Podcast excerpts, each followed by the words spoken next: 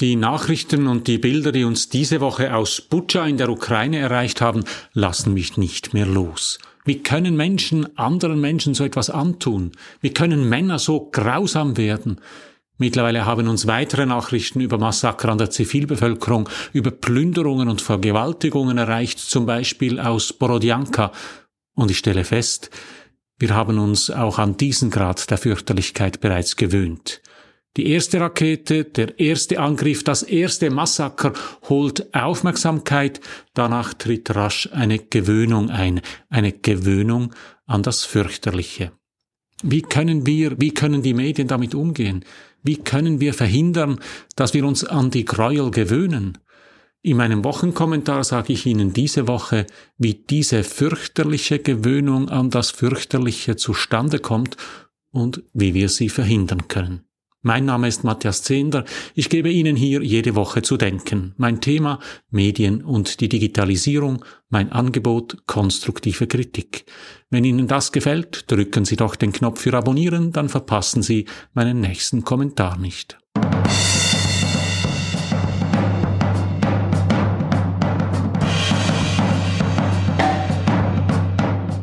Eigentlich ist Butscha eine friedliche ukrainische Kleinstadt mit etwa 35.000 Einwohnern.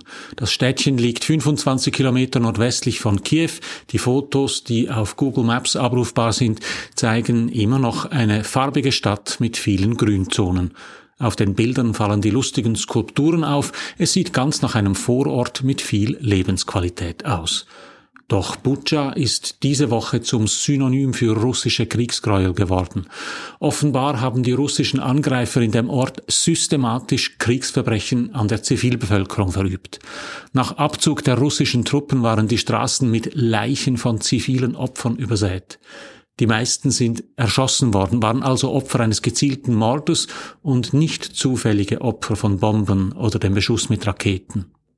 Es sind fürchterliche Bilder, die uns aus Butscha erreichen. Die meisten Medien zeigen nur eine kleine Auswahl oder eher unverfängliche Ansichten. Der Bilderstrom, den die Agenturen zur Verfügung stellen, bietet auch andere Fotos, Nahaufnahmen von verstümmelten Leichen, verwesende, halbbegrabene Körper. Die Bilder sind schwer auszuhalten. Und doch haben wir uns schon nach wenigen Tagen auch daran gewöhnt. Heute zitiert der Spiegel den ukrainischen Präsidenten Volodymyr Zelensky mit Aussagen über Borodjanka, einer kleinen Stadt, die 25 Kilometer nordwestlich von Butscha und entsprechend etwa 50 Kilometer außerhalb von Kiew liegt. Zelensky nennt die Lage in Borodjanka noch viel schrecklicher als in Butscha. Es gebe in Borodjanka noch mehr Opfer der russischen Besatzer. Butscha ist zum Symbol für die Unmenschlichkeit des Krieges geworden – und Borodjanka löst nicht mehr viel aus. Wir haben uns in den wenigen Tagen an die Schrecklichkeit bereits gewöhnt. Wie kann das sein? Wie kann man sich in wenigen Tagen an solche Gräuel gewöhnen? Erinnern Sie sich noch an den 24. Februar. Es war der Tag des russischen Einmarschs in die Ukraine. Das Ende der alten Welt hat begonnen, titelte der Tagesanzeiger. Wir waren wütend, traurig, entsetzt. Wladimir Putin greift die Ukraine an allen Fronten an, nichts gilt ihm mehr etwas, weder das Leben der ukrainischen Bevölkerung noch die Zukunft Europas und seiner eigenen Bürger, kommentierte Zita Affentranger im Tagesanzeiger. Wie recht sie damit hatte, haben wir in den letzten Tagen eindrücklich erlebt. Trotzdem haben wir uns an den Krieg bereits gewöhnt. Ich rufe jeden Morgen als erstes den Spiegel online auf und lese nach, was in der Nacht in der Ukraine geschah. Wenn es nur Kämpfe sind wie in den ersten Tagen, dann war es fast schon eine ruhige Nacht. Hinter dieser Gewöhnung steckt ein fatales Phänomen. Wenn Menschen immer wieder demselben Reiz ausgesetzt werden, nimmt ihre Empfindlichkeit diesem Reiz gegenüber ab. Das einfachste Beispiel dafür ist das Essen. Wenn Sie Ihre Teigwaren gerne salzig haben, kommen Sie ein paar Wochen lang mit einer Prise Salz aus, dann hat sich Ihr Organismus an den Reiz gewöhnt, um denselben Effekt zu erzielen, um also das Essen weiterhin als etwas salzig zu empfinden, müssen Sie die Reizdosis erhöhen. Sie müssen mehr salzen. Sie stumpfen mit anderen Worten gegenüber dem Reiz ab. Desensibilisierung nennt sich dieser Effekt. Beim Medienkonsum spielt dieser Effekt eine große Rolle. Der Grund ist die Aufmerksamkeit oder besser das Aufmerksamwerden. Aufmerksamkeit erregen vor allem Kontraste. Wenn Sie an einem ruhigen Sonntagnachmittag im Garten ein Buch lesen und plötzlich schreit irgendwo ein Kind, schauen Sie auf. Es gilt aber auch das Umgekehrte. Wenn Sie auf einem lauten Kinderspielplatz ein Buch lesen und plötzlich sind alle Kinder still, schauen Sie auch auf. Es sind die Veränderungen, die unsere Aufmerksamkeit holen. In den Medien heißt Veränderung in aller Regel, dass die Reize größer, heftiger, lauter und schriller werden. Sie gewöhnen sich aber relativ schnell an das neue Reizniveau. Ihre Aufmerksamkeit sinkt wieder ab. Um ihre Aufmerksamkeit wieder zu holen, muss das Medium einen neuen, noch stärkeren Reiz setzen. Auf lange Sicht ist die Folge eine starke Desensibilisierung. Das beste Beispiel dafür ist der Umgang mit erotischen Bildern. Ein Beispiel, das ich in meinen Vorträgen immer wieder bringe, ist das wohl berühmteste Bild, das Sam Shaw 1954 in New York von Marilyn Monroe geschossen hat. Marilyn Monroe steht über einem Lüftungsschacht der New Yorker U-Bahn. Der Luftstrom aus dem Schacht weht ihren weißen Rock hoch. Marilyn Monroe war damals mit dem Baseballspieler Joe DiMaggio verheiratet. Der war beim Shooting dabei und ärgerte sich darüber. Es sei exhibitionistisch und viel zu gewagt. Er machte Marilyn Monroe deshalb eine heftige Szene. Wenn wir uns die Bilder heute betrachten, fragen wir uns erstaunt, was daran exhibitionistisch sein soll.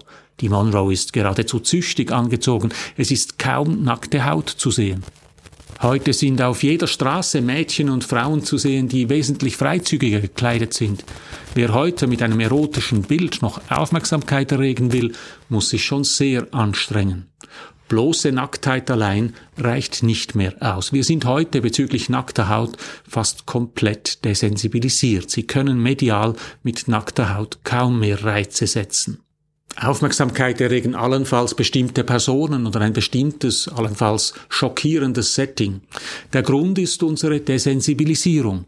Wir sind über Jahre so vielen aufmerksamkeitsheischenden Bildern ausgesetzt gewesen, dass wir heute den Kopf deswegen nicht mehr drehen. Dieses Phänomen der Desensibilisierung erklärt so manche mediale Entwicklung, etwa im Film. Von erotischen Szenen über Verfolgungsjagden, Explosionen und Kampfszenen bis zu Stunts. Um die Aufmerksamkeit des Publikums zu erreichen, müssen die Filmemacher immer stärkere Reize setzen. Deshalb wirken ältere Filme auf uns heute oft harmlos und wir fragen uns, was an den alten Schinken damals so sensationell war. Die Erklärung ist die veränderte Sensibilität des Publikums. Dasselbe gilt für die Sensibilität gegenüber der Berichterstattung in den Medien. Im ersten Golfkrieg genügten noch unscharfe Bilder von Panzern in der Wüste, um das Publikum in der Heimat an den Bildschirm zu fesseln. Heute schaffen das selbst spektakuläre, hochauflösende Drohnenaufnahmen von Angriffen nicht mehr. Wir sind abgestumpft. Dazu kommt heute noch das zermürbende Zerreden der Fürchterlichkeit. Ein Teil davon ist der russischen Propaganda geschuldet, die sehr effektiv alles abstreitet und immer wieder neue Räubergeschichten auspackt. So behaupten die Russen, die Massaker in Butscha seien eine ukrainische Inszenierung. Es seien keine Toten gewesen, sondern Schauspieler. Und überhaupt sei daran die ukrainische Armee schuld. Alle diese Behauptungen sind mittlerweile widerlegt, unter anderem mit Hilfe von Satellitenaufnahmen und mit Aufnahmen von Funksprüchen russischer Soldaten. Weil unsere Medien beide Seiten abbilden wollen, transportieren sie aber auch die russischen Lügen weiter und tragen so zur Verwirrung bei. Der Schrecken wird zerredet. Dazu kommen die Talkshows. Seitdem Russland die Ukraine überfallen hat, hat sich der Club auf SRF sechsmal mit dem Krieg beschäftigt, die Arena siebenmal, ganz zu schweigen von all den Talksendungen im deutschen Fernsehen. Auch das führt zu einer Gewöhnung. Krieg ist Alltag geworden. Diese Abstumpfung, diese Gewöhnung ist ein Überlebensmechanismus. Anders hätte sich der Mensch nicht an eine sich verändernde Umwelt gewöhnt. Anders würden wir das Schreckliche auf der Welt nicht überleben. Wut ist nur als Ausnahmezustand aushaltbar. Die Kehrseite davon ist, dass wir uns an die Gräuel des Kriegs gewöhnen, wie an einen neuen Spezialeffekt aus Hollywood. Wie können wir damit umgehen? Was können, was sollen wir von den Medien verlangen? Ich sehe drei Punkte. Erstens, Nachrichten dürfen nicht zur Unterhaltung werden. Natürlich nicht, sagen Sie jetzt vielleicht, aber sie sind es längst. So sind Nachrichten für die meisten Fernsehsender wichtige Quotenbringer. Krisen führen zu besseren Einschaltquoten. Die Medien haben deshalb von Trump, von Corona und jetzt vom Krieg auch profitiert. Solange das die Nachrichtenpräsentation nicht beeinflusst, ist dagegen ja nichts einzuwenden. Vor allem in den USA, aber auch zunehmend bei uns ist das längst nicht mehr der Fall. Nachrichten werden längst inszeniert und zwar nicht nur im Fernsehen. Sie sind mittlerweile fester Bestandteil des Vorabendunterhaltungsprogramms. In den USA sehen Nachrichten auf den großen Sendern aus wie Ausschnitte aus Kinofilmen, dramatische Musik, hohe Dringlichkeit. Auch wenn kein Krieg herrscht, geht es jeden Abend in den Hauptnachrichten ums Ganze. Das bringt Quote, aber es ist gefährlich. Als Konsumentinnen und Konsumenten können wir das nur beeinflussen, indem wir uns dieser Art von Nachrichten entziehen, indem wir uns dem Nachrichtenkonsum zur Unterhaltung verweigern. Wichtiger als die neueste kurzfristige Entwicklung zu kennen, ist es, die Zusammenhänge zu verstehen, die Geschichte der letzten 20 oder 30 Jahre zu kennen und auf diese Weise die Propaganda des Kreml zu demaskieren. Das führt mich zum zweiten Punkt. Lesen statt schauen. Krieg kommt heute live im Fernsehen. Doch das, was wir da sehen, ist nicht das, was in der Realität stattfindet. Wir sehen rollende Panzer, exerzierende Soldaten, abhebende Kampfflugzeuge. Die marodierenden Horden in den besetzten Gebieten sehen wir nicht. Das Bild, vor allem das bewegte Bild, ist nur scheinbar genau. Worte sind da manchmal präziser. Vor allem können sie mehr dazu beitragen, von der aufmerksamkeitsorientierten Reizebene der Nachrichten wegzukommen und auf die Verständnisebene zu wechseln. Wer die Hintergründe dieses Konflikts versteht, ist auch weniger anfällig für Propaganda und Falschmeldungen von beiden Seiten übrigens. Der dritte Punkt Abschalten, um Mensch zu bleiben. Wut und Empörung können kein Dauerzustand sein. Wir alle bleiben nur Menschen, wenn wir den Blick zwischendurch abwenden und etwas Schönes betrachten. Fatal ist es, wenn Sie dabei ein schlechtes Gewissen haben. Doch ist es das Schöne und Gute, das uns zu Menschen macht, nicht Krieg und Hass und Gewalt. Um Menschen zu bleiben, müssen wir uns deshalb um das Schöne und Gute kümmern, auch und gerade jetzt. So viel für heute. Drücken Sie doch noch schnell den Abonnieren und den Gefällt mir Knopf, dann hören wir uns in einer Woche wieder. Alles Gute.